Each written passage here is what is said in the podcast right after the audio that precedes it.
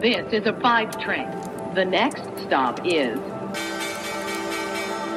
Wall Street. Guten Morgen und hallo zu euch nach Deutschland. Herzlich willkommen zu Wall Street Daily, dem unabhängigen Podcast für Investoren. Ich bin Sophie Schimanski. Schauen wir zunächst auf die Ausgangslage für heute an der Wall Street. Die Aktien fielen gestern am ersten Handelstag der Woche, wobei äh, wir natürlich immer noch nah an den Rekordhochs der letzten Woche dran liegen. Aber den Arbeitsmarktbericht von Freitag haben die Anleger offenbar noch nicht verkraftet. Bei euch in Deutschland ist die Stimmung mal wieder verhalten gewesen und äh, damit geht's zu unserer Frankfurter Börsenreporterin Annette Weißbach, die ja derzeit in München ist. Guten Morgen, Sophie. Ich bin immer noch auf der IAA und heute schauen wir uns mal ganz genau Scheffler an, was es da für Neuigkeiten gibt. Und damit zu den weiteren Themen für heute. Es geht los mit Goldman Sachs Prognose fürs Wirtschaftswachstum in den USA. Die senken sie nämlich. Wir schauen auf äh, die Startbilanz des Bitcoins in El Salvador. Dann blicken wir auf Spec-Deals. Der große Hype scheint durch. Und dann beschäftigen wir uns mit der Telekom und dem Deal mit dem japanischen Softbank. Die Aktie des Tages ist die von Volkswagen, weil die natürlich eines äh, der Unternehmen sind, die bei der IAA besonders spannend sind, mit allem, was äh, dies so plant.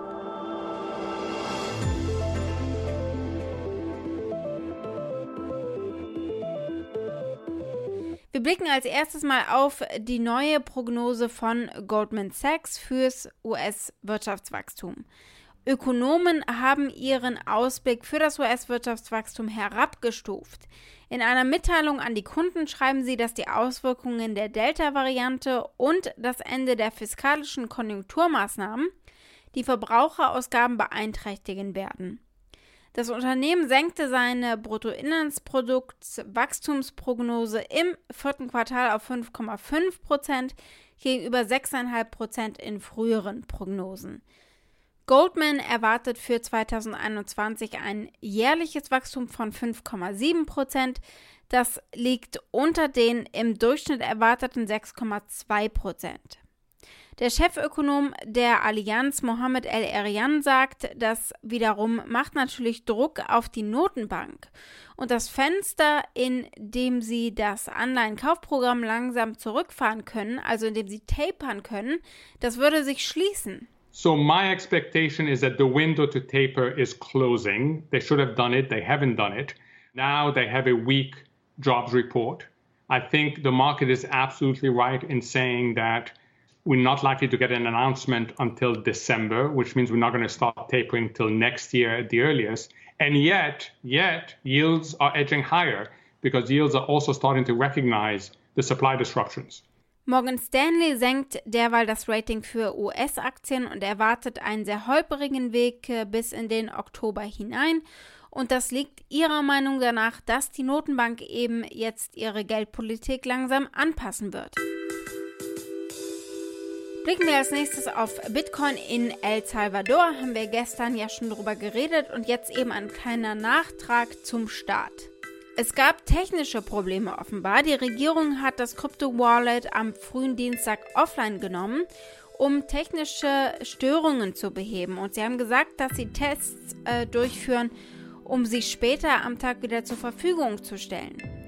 Bitcoin stürzte nach dieser Einführung um zunächst bis zu 17 Prozent ein auf den niedrigsten Stand äh, des Monats.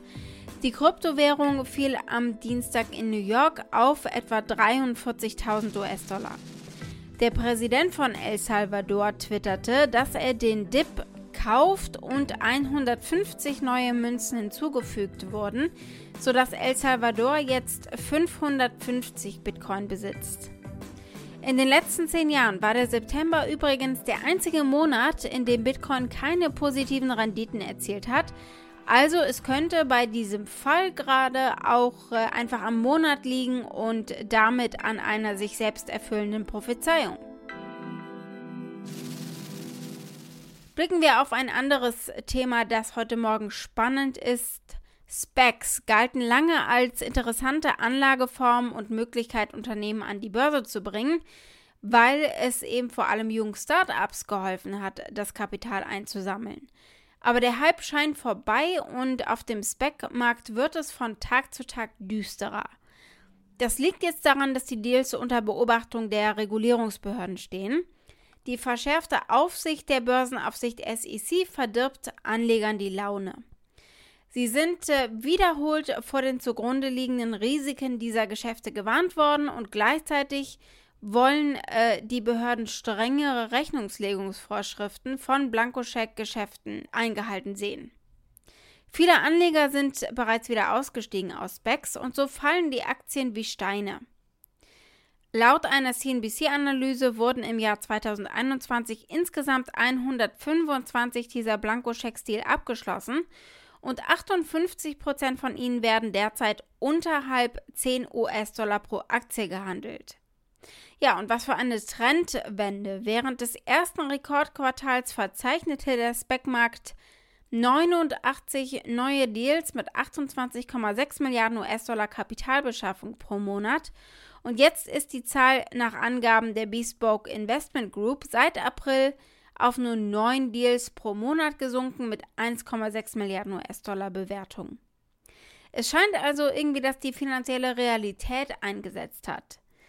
Einer der Spec-Jünger und äh, Befürworter ist Chamath Palihapitiya, der auch Richard Bransons Virgin Galactic an die Börse gebracht hat.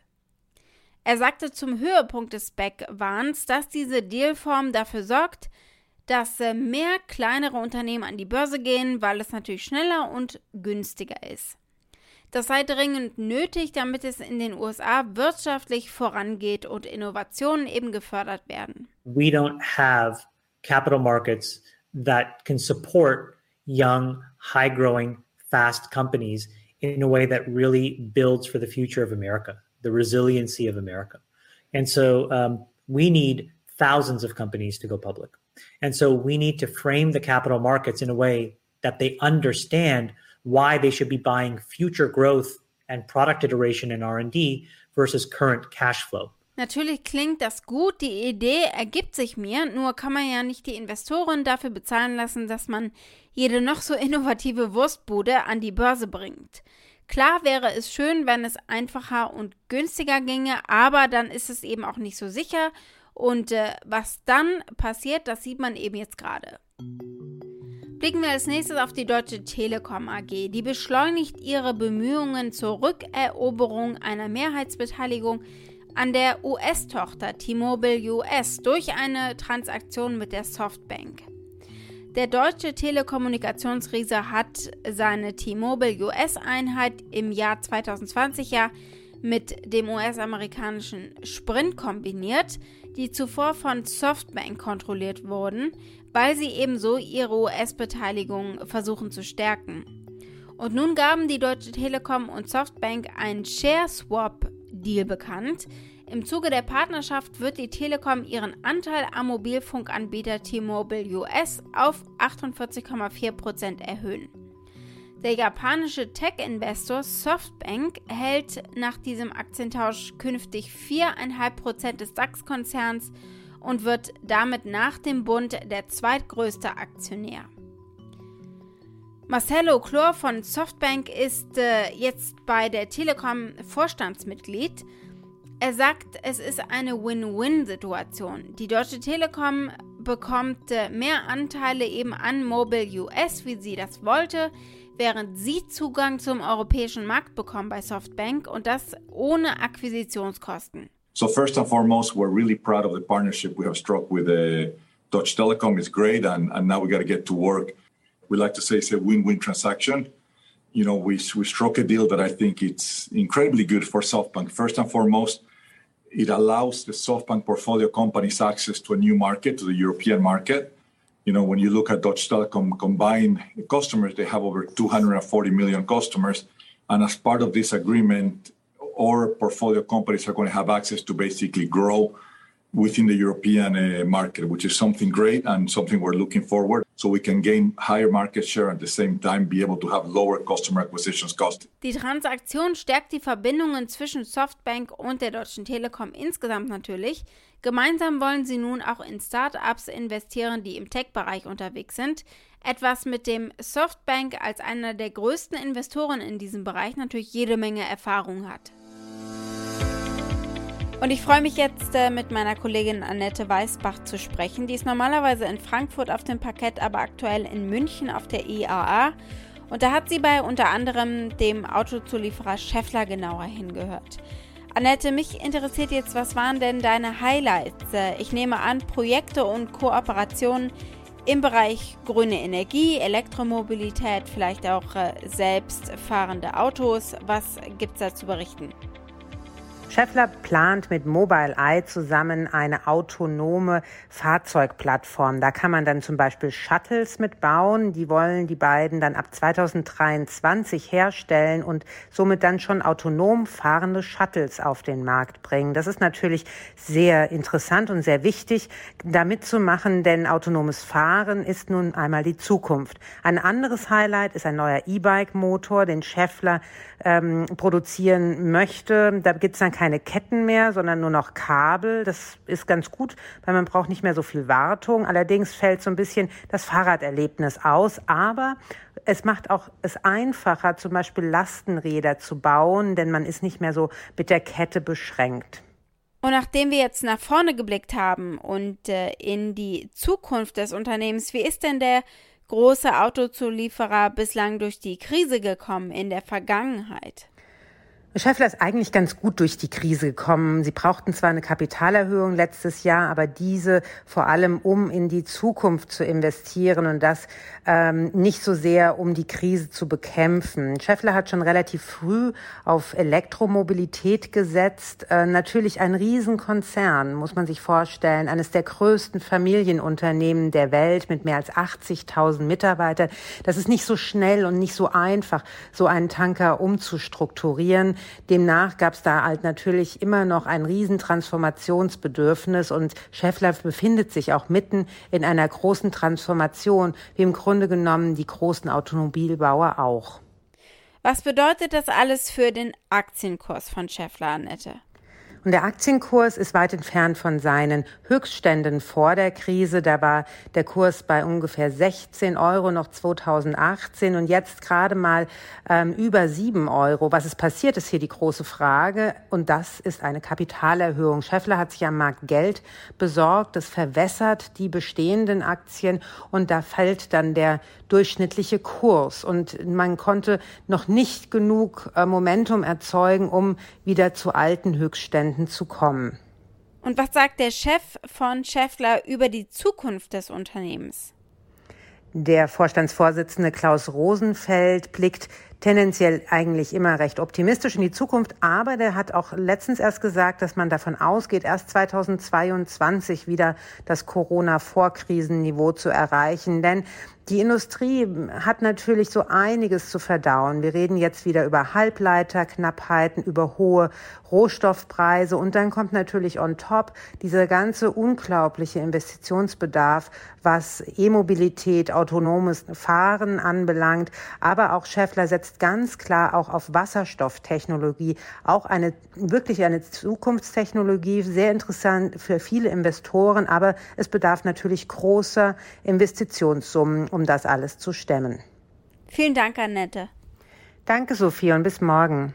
Ein Hinweis an dieser Stelle noch zu der spannenden Kooperation von Scheffler mit Mobile Eye hört ihr mehr bei meinem Kollegen Christoph Käse im Pioneer Tech Briefing. Morgen früh kommen der Newsletter und der Podcast. Im Gespräch diesmal eben Mobile Eye Manager Johann Jungwirth. Im Mittelpunkt steht natürlich das autonome Fahren. Die Aktie des Tages ist die von Volkswagen. Gucken wir uns mal an, wie glaubwürdig da die grünen Bekenntnisse sind. Volkswagen steht natürlich enorm unter Druck seitens Aktivisten und Greenpeace äh, unter anderem bis 2030 ganz aus Verbrennungsmotoren auszusteigen. Und so macht es Sinn, dass sich dies jetzt als Vorreiter in Sachen Umweltschutz äh, gibt. Bis zum Jahr 2030 will er die CO2-Belastung von Volkswagen-Fahrzeugen um 30 Prozent senken im Vergleich zu 2018. Ebenfalls für 2030 strebt der VW-Konzern bei seinen Neuzulassungen in Europa einen Elektroautoanteil von 70 Prozent an. Volkswagen hat ja am Montag den ID Live, einen vollelektrischen Kleinwagen, vorgestellt, der 2025 für rund 20.000 Euro auf den Markt kommen wird. Die Strategie ist klar, batteriebetriebene Autos für die breite Masse erschwinglich zu machen und Tesla teilweise durch niedrige Preise zu entthronen. Herbert Dies hat mit meiner Kollegin Annette Weißbach auch über die Chipknappheit gesprochen und da war spannend, dass er längerfristig mit einem Engpass bei Halbleitern äh, rechnet, einfach weil so viele Tech-Unternehmen sie ebenfalls brauchen. Now, as we are overcoming COVID in most of the countries, supply should be better. We will face a general shortage of semiconductors because uh, the Internet of Things is growing so fast. So there will be constraint, which we try to manage. But uh, semiconductor will be uh, short supplied probably for the next year or so. Gucken wir mal auf die Ratings der Analysten für Volkswagen. Zwölfmal gibt es ein Kaufrating, zweimal heißt es halten.